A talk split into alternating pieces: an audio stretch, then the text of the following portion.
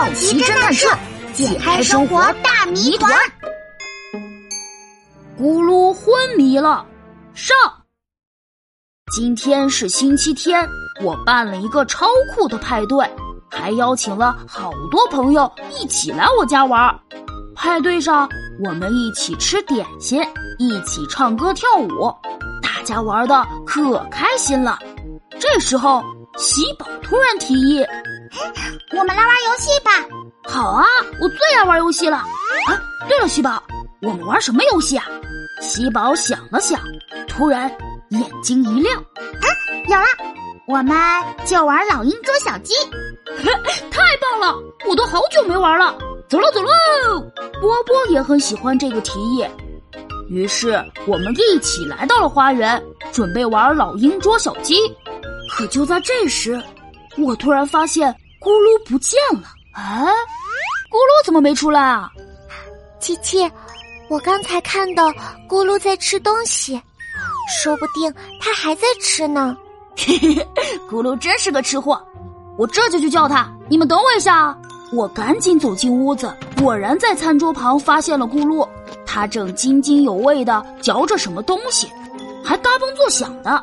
咕噜，别吃了，我们都去玩老鹰捉小鸡了。咕噜咕噜，小鸡好吃吗？我晕，这不是吃的，是一个游戏呀。咕噜咕噜咕噜，不能吃。嗯，就这样，我把咕噜也带到了花园里，玩起了老鹰捉小鸡。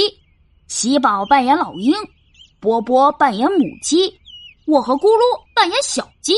就这样，我抓着咕噜的衣角，咕噜抓着波波的衣角，游戏正式开始喽！